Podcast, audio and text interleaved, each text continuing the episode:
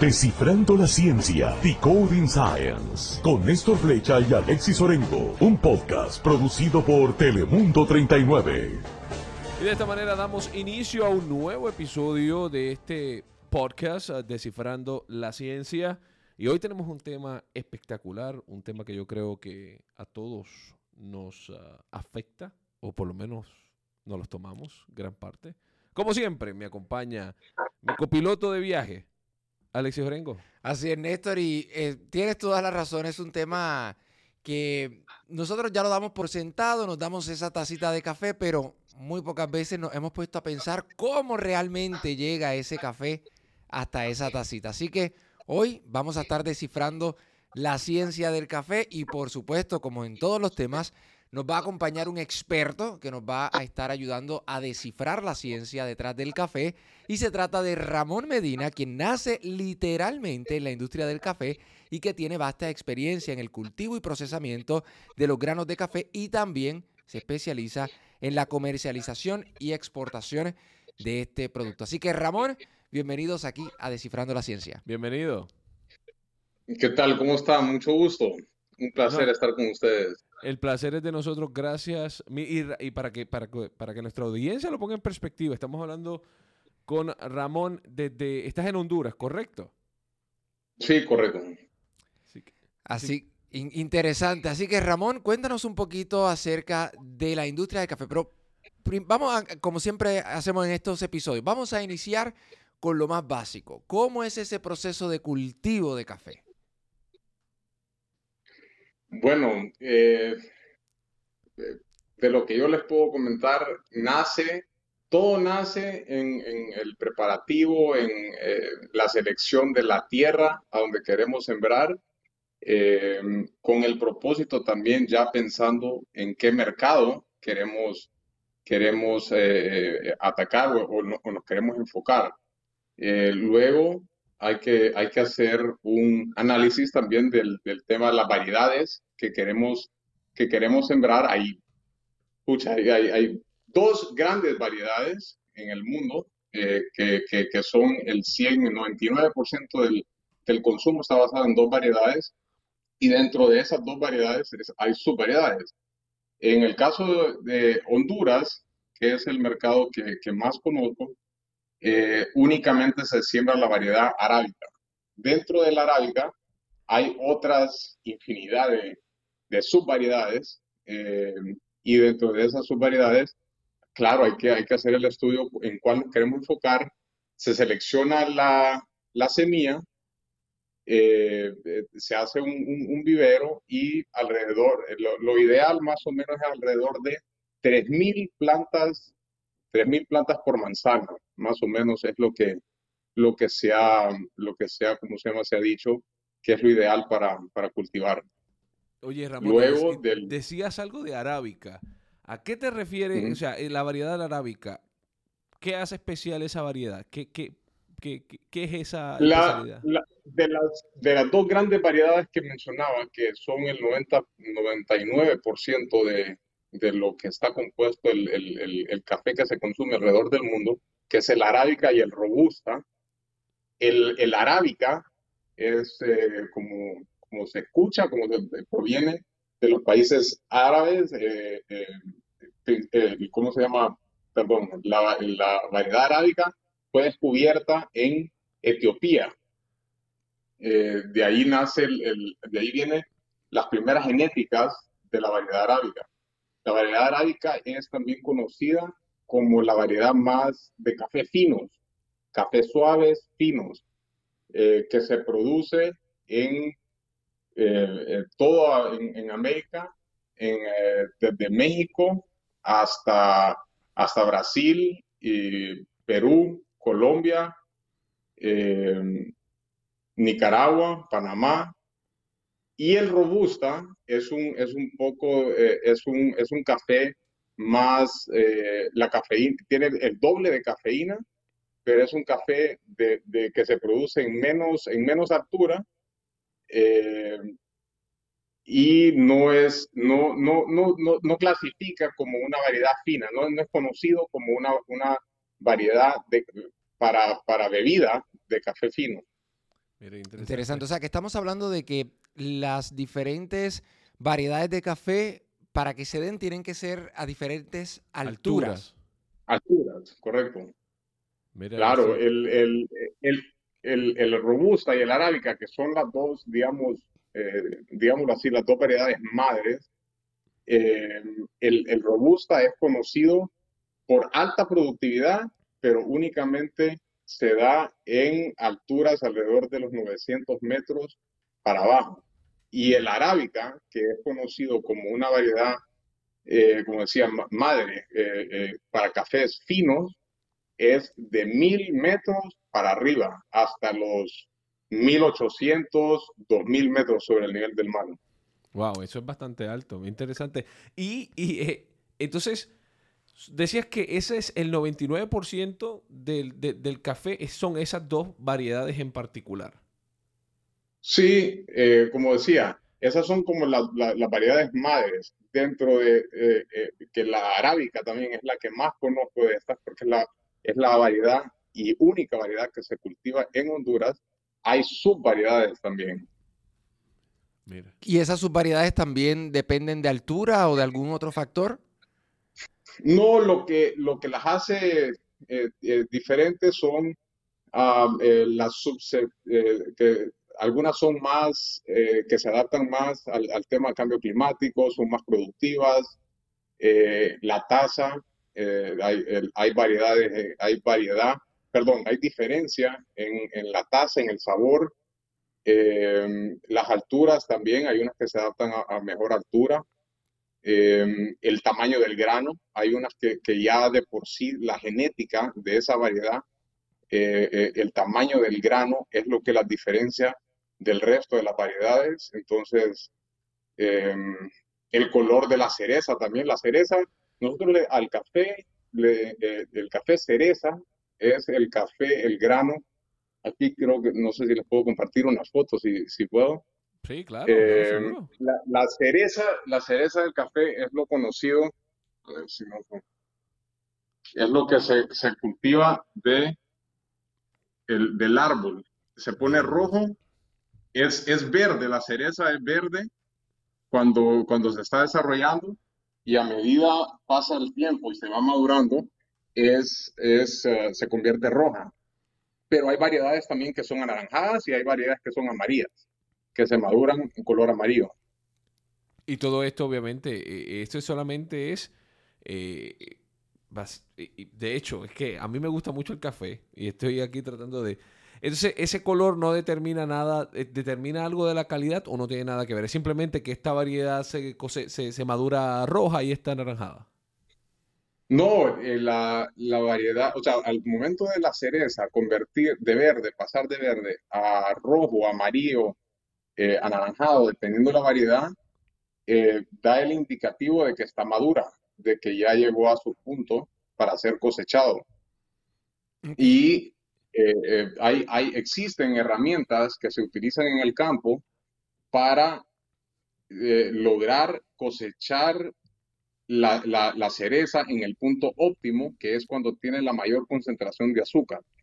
Hay unas, hay unas herramientas que utilizan los técnicos, los agrónomos, donde usted puede sacar, se llama los, los grados BRICS, que es la concentración de azúcar en la fruta. Y de esa manera usted puede determinar el punto óptimo de la cereza para cosecharlo y, y eso, eso para mí sería, si lo puedo decir así, tal vez el primer paso, bueno, después de la siembra y la selección y todo, pero eso ya es el primer paso dentro del proceso del café que, que, que va a tener un impacto en la calidad, en la taza. Eh, la selección de la cereza en el punto óptimo de maduración. Mira, No, yo estoy, eh, eh, no es tan fácil. no, no es tan fácil y, y es lo que estaba diciendo al principio. eh, nosotros damos por sentado de que ese café lo podemos colar todas las mañanas, pero hay un proceso bastante meticuloso, Elaborado. elaborado, para que ese café llegue, ¿verdad? Y que se pueda cultivar. Eh, aprovecho, ¿verdad? Para decirle a las personas que, no- que nos están escuchando que si ustedes quieren ver las fotografías o imágenes, ¿verdad? Que hemos estado mostrando, también nos pueden ver a través de nuestras diferentes plataformas. Allí esto tiene un componente de video que también pueden eh, eh, aprovechar para ver. Una pregunta, desde que, desde que se siembra y que se cultiva, ¿cuánto tiempo más o menos pasa hasta que ese, esa cereza o ese grano está Listo. listo? Para recolección. Ok, eh, desde que nosotros sembramos y, y- y empieza, ¿verdad?, a, a- a crecer el, el- el arbusto, porque también no es un árbol, no es, un- no es una planta, es un arbusto de café, eh, para llevar, para llevarlo a, pro- a su producción, a su primer año de producción, pueden pasar dos, tres años, dependiendo, dependiendo la variedad, dependiendo la adaptación en el suelo de la, de la planta, dependiendo los nutrientes y, y- lo que será alimentado a la planta, pero sí pueden pasar entre dos a tres años para su primera cosecha. Y esto, est- estos árboles dan Arbustos, frutos son o- o arbustos. ¿verdad? Este, Perdóneme, arbustos dan fruto todo el año o ustedes tienen que hacer la reserva para cuando el, no se pueda cosechar. Eh, no, la, la- la cosecha de café, en teoría, la producción de café se da de- en Honduras, se da desde octubre a marzo. Eso es cuando, cuando las plantaciones, eh, eh, o, o- o ¿verdad? La, la mayoría de las plantaciones están en cosecha. Que eh, en octubre, ese, ese es otro, ese es otro tema del, del proceso. eh, eh, a menos altura, el café madura más temprano. O sea, en, eh, en otras palabras, en octubre, noviembre, la cosecha está en, en los 900 a 1000 metros, más o menos. De diciembre a marzo es cuando empieza a salir o a, cosecharse el café de los 1100, 1200 metros hasta los 1800, que vendría a ser ya en marzo, abril, cuando se está cosechando el, el café de los 1800. Y recordemos un punto importante, que él decía de, octubre a diciembre, y mu- mucha gente a lo mejor dirá, o diciembre a marzo, y dice, bueno, pero es que eso es invierno. Pero recordemos lo siguiente, recordemos que estos países cafetaleros normalmente están cerca de, lo que es el Ecuador, ¿no? De lo que es esa parte que está casi el, todo el año con un clima tropical, un clima que no tiene estas fluctuaciones que tienen eh, otros países, ¿no? En lo que hay un invierno en el que neva, en el que se- la vegetación muere por completo. Eso no sucede necesariamente. Entonces, eh, básicamente esto hasta cierto punto son la época en la que pudieras decir tú que las temperaturas están un poco más frescas, ¿no? Para esta, para esta vegetación. Eh, sí, eh, la- mucha lluvia tampoco es muy bueno porque lo que, lo que causa mucha lluvia es que el, que el grano, la cereza, reviente porque se, se llena de agua, la planta transfiere el agua, revienta y empieza la fermentación. Y la fermentación en el palo es malo eh, porque eso hace que, que se empiece a oxidar, que pueda, pueda mm, eh, empezar a generar hongos y, y, ya deteriora la calidad. eh, porque un, un cortero una persona que ande cosechando el café no va a tener el cuidado suficiente de eh, apartar esa, esa cereza. Entonces, mucha lluvia va a ocasionar problemas de calidad y lo asociamos nosotros. Cuando vemos mucho, mucha lluvia, eh, ahorita, digamos que estamos ya comenzando la cosecha, eh, eh, tenemos mucho cuidado al momento de empezar a comprar café para comercializarlo, ya que lo asociamos con, con mala calidad, que pudiera ingresar mala calidad. Mira qué interesante. Entonces, ok, para ir más o menos la línea de secuencia. Tuvimos el, el tuvimos, ¿verdad? El, el arbusto, se siembra el arbusto, crece, pasan dos, tres años, ya tenemos, ese arbusto maduró, genera ahora el café. Sabemos que ese café pasa por un proceso de maduración, se colecta ahora del arbusto. Ahora, ¿qué pasa? Ya colectamos ese, es- los trabajadores literalmente van a los arbustos a colectar café. ¿Qué pasa ahora? Bueno, eh, luego continúa lo que nosotros lo conocemos como el beneficiado húmedo, que es, eh, surge, hay, es un proceso de despulpado eh, que también, es- estoy hablando la industria, porque también ahora hay un proceso especial que mucha gente seca el café con la cereza, con la pulpa. Y eso lo que, lo que hace es la concentración de azúcares y, y- y- y si te vas en esa dirección terminas con un perfil de taza único, especial. Pero eso por lo general no se hace en grandes volúmenes. El proceso, el proceso común, normal, es se selecciona la cereza, madura, y luego se, se pasa por unas máquinas que le quitan la cáscara para, eso se llama el, eh, el, el despulpado. Se le quita la cáscara y luego dentro de cada cereza, lo normal es que salgan dos granos. Dentro de cada cereza hay dos granos. Ah, espérate, espérate, espérate. Esos dos granos, ¿Cómo? Esa parte, esa no me la sabía. So, cada cereza tiene, do- o sea, eso de que, de que no es un grano por cereza. no, no, no, no. En, en- en cada cereza hay dos, hay dos granos. Ok. Luego, esos granos están cubiertos por una miel que se llama el mucílago.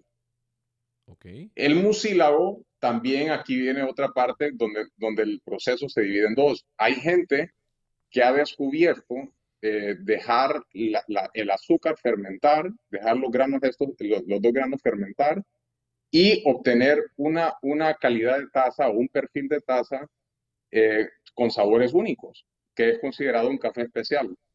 Eh, pero también lo tradicional ha sido que el mucílago, el café se mete en agua por, por un- una cantidad de horas, dependiendo altura, dependiendo del clima de la zona, por una cantidad y luego se le se, se- deja drenar el agua, se le echa otra vez eh, eh, eh, nuevamente agua para quitarle toda esa azúcar y dejarlo un poco más limpio.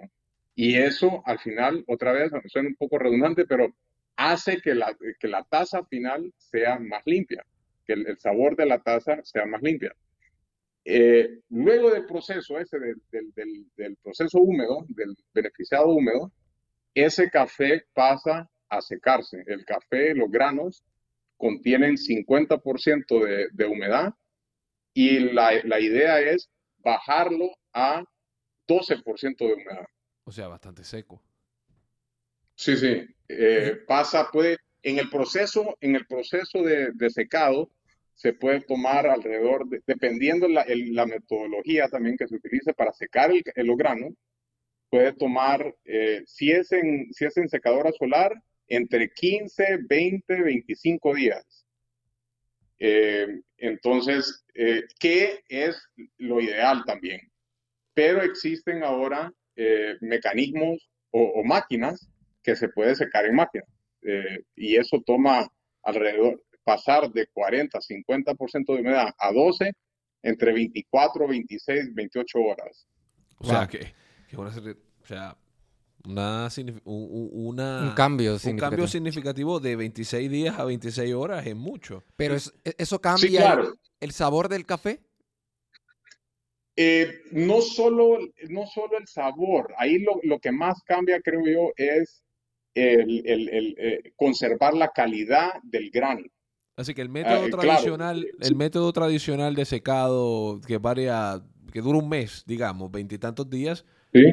sigue manteniendo mejor Calidad. calidad. Mucho, mucho mejores características. El problema de eso, que, eh, bueno, toma demasiado tiempo y al final, al final también en el tema de comercialización, el tiempo es dinero. Entonces, eh, hay que, hay que encontrar el balance, hay que saber quién es tu mercado, hay que, hay que saber qué es lo que queremos, ¿verdad? Eh, en, en caso de, si, si nos dedicáramos a cafés finos especiales, lo ideal es irnos por el, por el método tradicional, que es secado en patio, secado en sol, eh, en zarandas solares, y eso toma entre 15, 20, 25 días. Pero eh, eh, también hay otros clientes que, que, que compran cafés eh, eh, secados en máquina. El café no es que se arruine, el café solo, el, el- el- eh, sí, sí se puede notar la apariencia cuando es secado en sol, cuando es secado en, en máquina, definitivamente. Muy bien, entonces ya secamos el café y ahora el próximo paso de, de- de todo esto, ¿cuál es? El siguiente paso, el café, los granos están cubiertos por otra concha, por otra, eh, eh, eh, tienen otra, una cobertura que se llama, aquí en, Honduras se conoce como la, la casulla, la- el, pergamino. Es una, es una cascarita parece un plástico que cubre el grano natural. Eh, la gente, eso también se usa para, para biomasa, para generar energía. Eh, el siguiente paso es quitar el, proceso de beneficiado seco, quitar esa, esa cascadita. Esto es un proceso largo. Eh, sí, no, eso no es tan fácil como ir al supermercado y sí, sí. No, es la verdad y, y es súper interesante porque cada paso dentro de, la, dentro de la industria, dentro del proceso del café, tiene un efecto enorme de la, de la calidad. En este caso, el, el beneficiado seco es ahora quitarle esa cascarilla y eh, viene la selección de los granos. El, el, grano dentro de ese pergamino, dentro de, dentro de esa cáscara, es verde. Ahora se convirtió en, en un grano verde. Aunque sea verde, nosotros le decimos grano de oro, pero el grano verde eh, viene la selección ahora. La selección en beneficiado seco puede ser, perdón, empieza quitando la cáscara. Luego viene selección por tamaño, que es seleccionar los diferentes tamaños de, grano verde. Eh, selección por peso, la densidad tiene mucho que ver también. Y luego eh, en la industria tenemos unas electrónicas, máquinas electrónicas, que son algo, para mí, algo impresionante, cómo seleccionan a gran velocidad, a, microsegundos, el café que, que, tenga cierto, cierto color diferente a algo que se determine. O sea, nosotros determinamos el, el, el grano verde eh, como el, que, el, el mejor grano. Pero si hay un grano que tiene una manchita negra, la máquina automáticamente lo, lo, separa. Qué impresionante. impresionante. Y, y, eso hay, hay protocolos donde, donde las especificaciones de los clientes, ellos te permiten cierta cantidad de defectos, cierto grano quebrado, cierta cantidad de grano eh, eh, con una manchita negra, cierto grano eh, con, con, con, hoyos, que, que hay, hay perforaciones dentro de los granos que son ocasionados por insectos dentro de la cosecha mientras está creciendo el grano. Es, permitido, claro, a menor cantidad de defectos, eh, eh, mucho mejor la, la preparación mm, y también impacta en el precio. Entonces, pero hay, como decía, hay clientes para todo. Todo hay que, hay que saber a qué mercado se le quiere apuntar, ¿verdad? Pero el café en grano que, por ejemplo, uno ve en el supermercado. Es el, que, yo compro, porque yo lo compro en grano y lo muelo en la casa. Es, no es color verde, es color, valga la redundancia, color café o ah, color marrón. Entonces, está tostado. ¿Cómo pasa de, ser el, color verde a ese color eh, marrón? Bueno, ahora, ahora, viene, ahora viene otro proceso. Eh, eh, me voy a regresar un poco también para contarles lo que decían el impacto que tiene en la calidad. A mayor cantidad de defectos, impacta el sabor en la taza, ¿verdad? Entonces, ahora vamos al siguiente paso, que es el tema del tostado.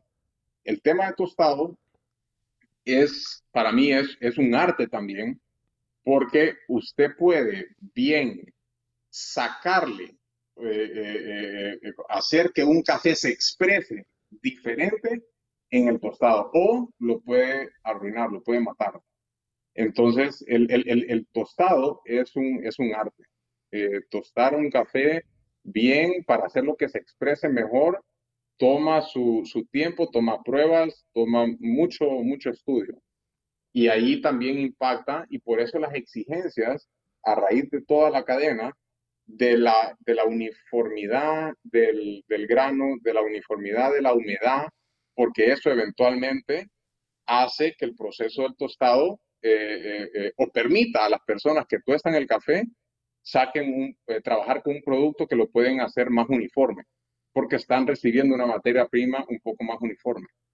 ¿Y el proceso del tostado específicamente, cómo se da? ¿Cómo es ese proceso?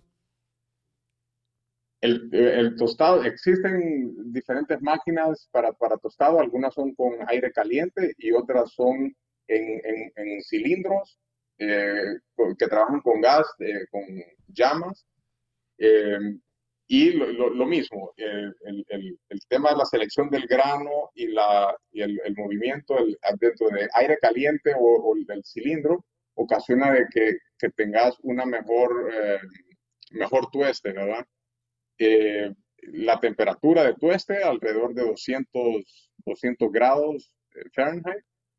Eh, y, puede, no sé, como, no, me dedico al tostado, pero en, en, ¿cómo se llama? En muestras, sí puedes andar alrededor de unos 10, 12, 15 minutos en, tostar una muestra de 500 gramos en, los tostadores de, de, de, muestras. Oye, Ramón, y te pregunto, entonces, ¿es en ese proceso del tostado en el que, por ejemplo, eh, a mí me gusta mucho el café eh, expreso, por ejemplo, ¿no? Eh, entonces, cuando yo voy a comprar café que lo compro en grano, yo busco que sea un café que diga que es para expreso o que sea lo que se llama en inglés un dark roast, que esté más, que sea, que sea más oscuro el tostado. Y yo te puedo decir que uno nota la diferencia cuando ese grano es así oscuro y lo ves un color más café leve, tú notas la diferencia en cuán fuerte se siente el café. ¿Es eso, ¿Eso se determina en ese proceso del tostado?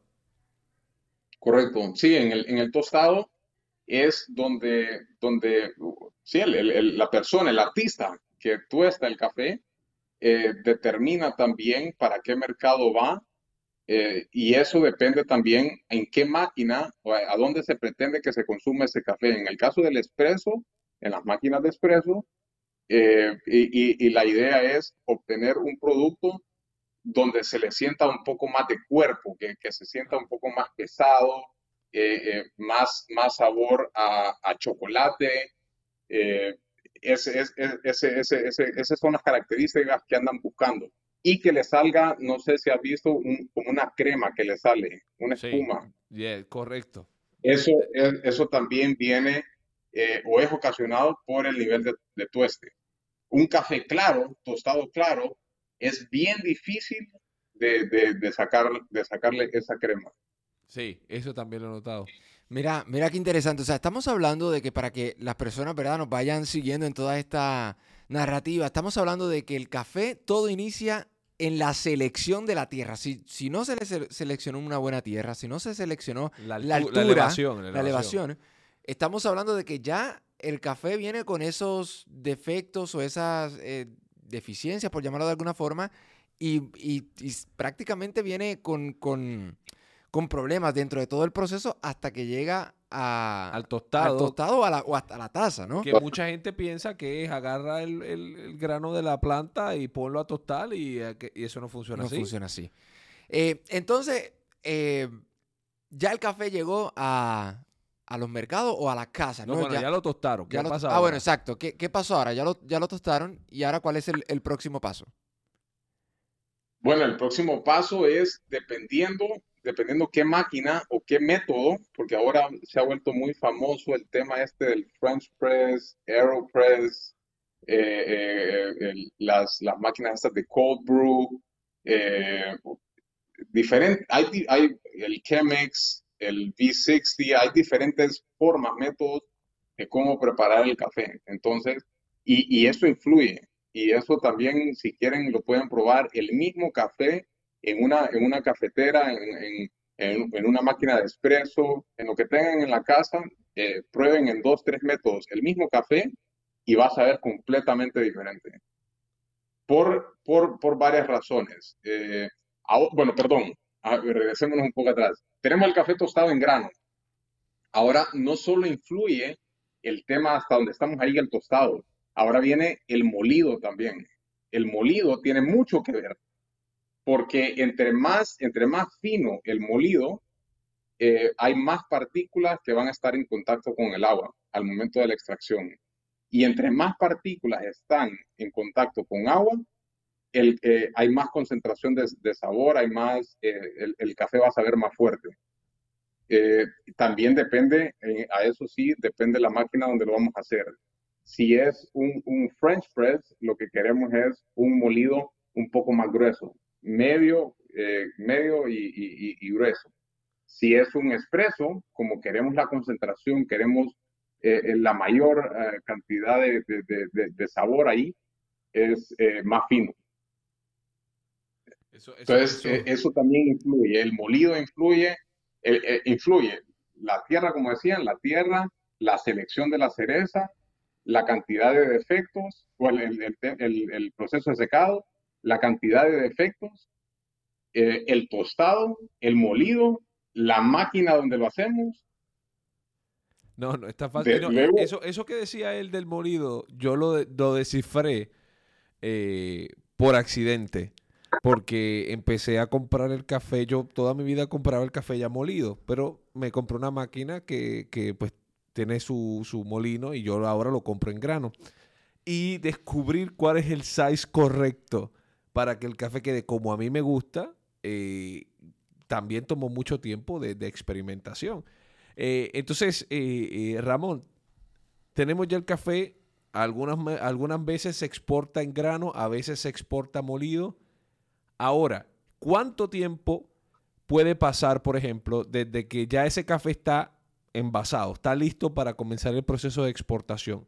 ¿Cuánto tiempo puede pasar desde que ese café sale de la, instalación hasta que ese café llega a, mi casa, llega al, supermercado? Wow, buena pregunta. Eh, desde que sale, desde que, fue procesado seco de la selección, eh, puede tardar Estados Unidos alrededor de unos cinco, dependiendo si es a Houston, si es a, New York, cinco, si es a New York, tal vez una semana en que llegue el, barco al puerto. Eh, pero después viene todo el tema de, distribución. Así, ahí, esa parte no, ahí me, no, conozco mucho. Es un proceso que puede tardar semanas desde que ya ese café fue tostado, molido, preparado hasta que llega al supermercado. Es un proceso que tarda semanas, no es un proceso de días. Sí, bueno, ahí otra, otra cosa es, de Honduras, eh, la mayoría del café, el 90%, el 99% es, se exporta en grano verde. ¿Cómo, qué, es lo que pasa dentro de la industria? Nosotros, eh, a nosotros nos piden eh, el importador que luego distribuye el café, nos pide la selección de la materia prima que eventualmente puede ser o mezclada con otros orígenes o eh, tostada como un, eh, como un origen único. Pero de Honduras el grano sale verde, solo seleccionado. Nos piden ciertas características. Ramón, queremos café de altura, queremos café con eh, X características y mi trabajo es, ok, ubicar el café, cuáles con las características que me comprometí y exportarlo al puerto donde lo pida, lo pide el cliente. Pero ya una vez él eh, llega a su destino, el tostador tiene en sus manos y él puede hacer lo que, dependiendo del uso que le va a dar. No, es interesante, o sea, no es, no es, eh, eh, no es tan, tan sencillo. porque qué bueno que dices ese ejemplo de que, por ejemplo, en el caso de ustedes lo exportan verde. Entonces, para, para hacer un ejemplo sencillo, ¿no? para que la gente pueda entender a qué Ramón se refiere. Esto es lo que yo entiendo. Si yo, soy, yo, yo soy Néstor, yo tengo mi industria de café que se llama Café Néstor. Y yo contacto a Ramón y le digo, oye Ramón, yo necesito que este producto con estas características. Y Ramón eh, se encarga de conseguirme esas características, pero él me importa a mí el grano en verde. El tostado lo voy a hacer yo. El procesamiento lo voy a hacer yo aunque yo esté en el norte de Texas, que aquí no hay ni altura ni hay condiciones para hacer café, yo puedo hacer que el café Néstor se hace en el norte de Texas y yo lo, estoy eh, distribuyendo. Y de hecho también, eh, a lo mejor también le compras café a, Alexis, que está en Puerto Rico, y mezcla el café de Puerto Rico con el café que viene de Honduras y hace entonces ese café. El café de Alexis. O de Néstor. Claro. Eso, nosotros lo que decimos también en la industria es que esto es como hacer pan, ¿verdad? Y cada quien tiene su receta. En el lado, estamos hablando del lado del, del tostado. Eh, eh, así como, como te puedes dedicar a tostar café de un solo origen, de una sola finca, de una sola variedad, puedes hacer una mezcla. ¿Por qué una mezcla? Porque tal vez, eh, como decía antes, cada variedad tiene un perfil. Entonces, mezclando los cafés, puedes, ¿cómo se llama? Unir fuerzas de otro, de, unir, al unir variedades, unir fuerza de otras características para formar el perfil que andas buscando. Entonces, hay unas variedades que son más dulces, hay unas variedades que son más dulces, otras que tienen más cuerpo, hay otras que tienen eh, eh, sabores florales, hay otras que tienen eh, notas a caramelo, miel, chocolate. Entonces, todo eso lo conseguís mezclando diferentes variedades. Y a, eso iba, ¿no? Porque cuando uno va al supermercado, sin mencionar marcas, ¿verdad? Ninguna, pero uno va al supermercado y uno ve un estante lleno de arriba abajo, larguísimo, de muchos cafés, de muchos distintos sabores. Eh, diferentes sabores, sabores que son hasta inimaginables que, pueden existir. Eh, café con sabor a fresa, café con sabor a banana, café con sabor a, pumpkin. pumpkin, este, calabaza, eh, vainilla, en fin. Nueces. ¿Cómo es ese ¿Qué es eso? Yo ya veo que está diciendo que no con... ¿Qué es eso? ¿Cómo se hace? No, no, no, eso, honestamente, eso, eso no existe. Eso, eso no es café. Eh, ya es, ese tema con, con, con, respeto para todos los que nos escuchan. Y la gente apasionada, la gente que le gusta el café, no puede, eh, debe de conocer el proceso, debe conocer el trabajo que lleva el sudor los dolores de cabeza que van atrás de una taza de café y, evitar consumir algo que tenga algún sabor a vainilla, a, ¿cómo se llama? A, almendra, a, todo lo que ustedes mencionaron y también eh, eh, ponerle azúcar. El, café bueno, el café eh, de calidad se toma sin saborizantes, sin azúcar. Mira, todo, lo que interesante. todo lo que ustedes decían, el, el tema ese de, de, pumpkin spice, de caramelo, de, eso eh, al final eh, dentro de la industria se utiliza dentro de cafés que no son de muy buena calidad. Uh, interesante. Los cafés, los cafés de, de, muy buena calidad se tratan de, de, ¿cómo se llama?, de utilizar métodos donde se pueda expresar el café y se, se ¿cómo se llama? Se, se, disfruta el café, no, no se anda mezclando con azúcar o, o, con sabores. Tengo que decir que, que yo he pecado de, de, tomar café con sabores, con azúcar y también con leche, pero también me lo he tomado, me, lo he tomado negro, así que yo me lo tomo negro si tengo casi siempre por lo menos uno de los cafés, casi siempre de por la mañana es negro, negro y pero sí tengo que admitir que a mí, por ejemplo, me gusta el café con un poquito de leche.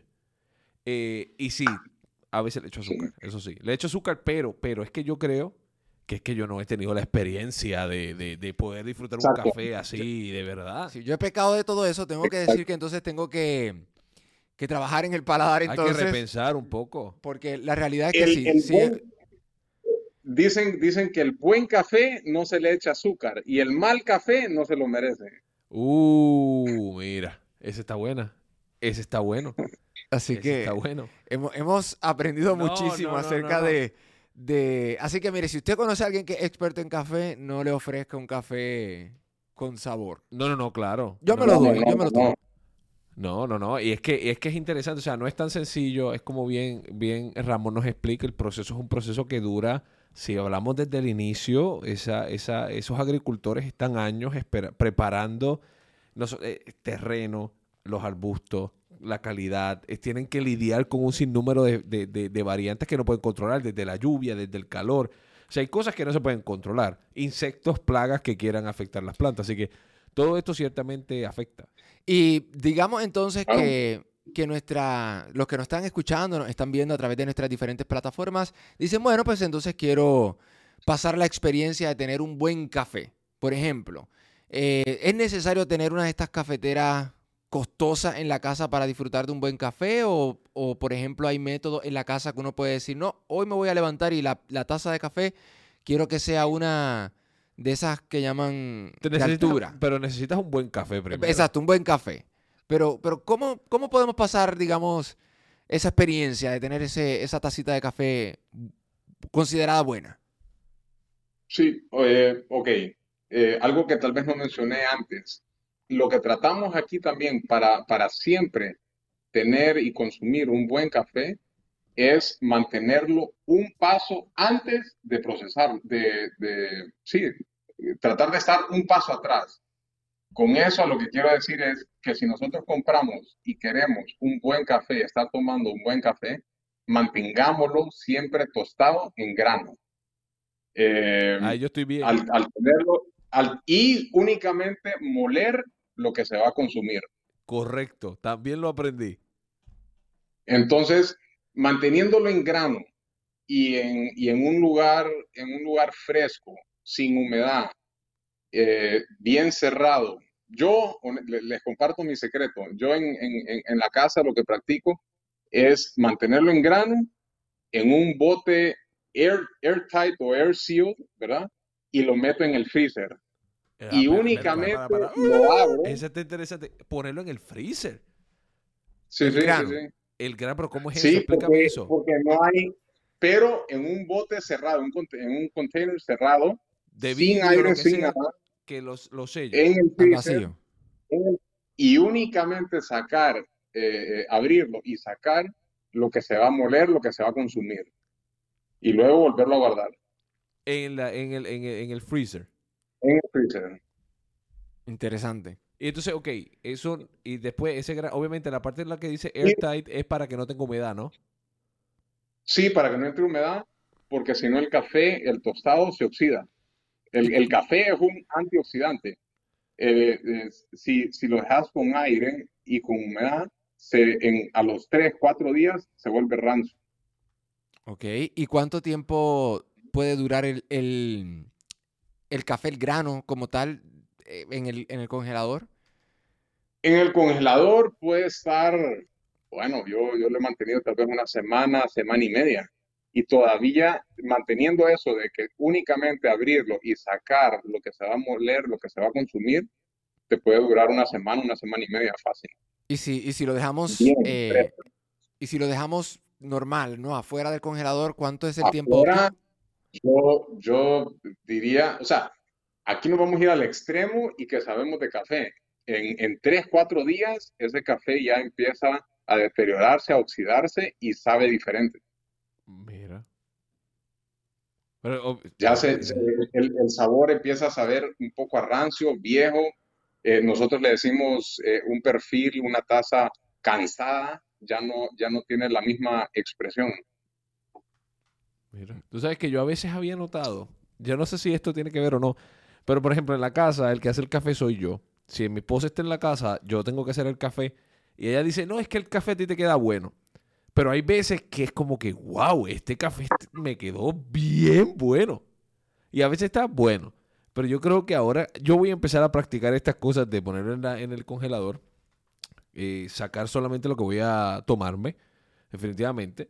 Eh, y bueno, el primer, la primera parte es tratar de conseguir un buen café. A ver si, si puedo conseguir un buen café de, de por acá, ¿no? Porque por más rápido que llegue, en lo que llegue aquí van a pasar un par de semanas. Exacto. Si no, no voy a, voy a tener. No, pero esto está interesante. Entonces, el congelador. Y entonces la- eh, ah, Sí, la- sí. las máquinas, ¿verdad? Nuevamente sin mencionar eh, las marcas de, las de las máquinas, pero las máquinas que Ah. hay de diferentes precios y, y de diferentes tamaños, eh, todas son... No, claro que no. Digo, yo pienso Sí. que no. No, no todas son iguales, como decía, eh, eh, eso tiene un impacto, eh, el, tostado, el molido, la máquina, todo eso tiene un impacto y todo depende, claro, lo que te guste al final, el- pero sí va a tener un impacto en la calidad, en el sabor del café. Yo diría que un método fácil, sencillo, no es muy costoso, una máquina, porque ahora hay máquinas, bueno, hay máquinas de 5 mil dólares, lo que quieras, pero no es muy costoso y te deja una buena taza, un, un French press, un French press, un molido, eh, eh, un, un tueste medio, medio oscuro y un, ah, un molido medio, porque para el French press se, se ocupa un molido medio, eh, te puede hacer un, un- si es, si es un buen café, te va a salir un buen, una, una, un- en el French press te va a salir un buen producto buen y no te tenés que complicar mucho. Únicamente ocupas el French press, tu café molido y agua caliente. Ahí está. Y recordar que no se le echa ni azúcar ni... Y que los No, no, no. cafés. no- los Nunca cafés tienen- azúcar. Los cafés, muchas veces la gente no, no, no le presta atención, pero el café tiene fecha de caducidad también. Normalmente el. Claro. empaque te dice que debes consumirlo antes de una fecha. Eh, obviamente muchas veces la gente, bueno, eso, esto está cerrado, eso funciona igual, pero, pero no. Eso tiene fecha de caducidad. No, esto, esto ha sido una, Claro. Esto ha sido una conversación. eh, Y el café, la, el color del colado, del café.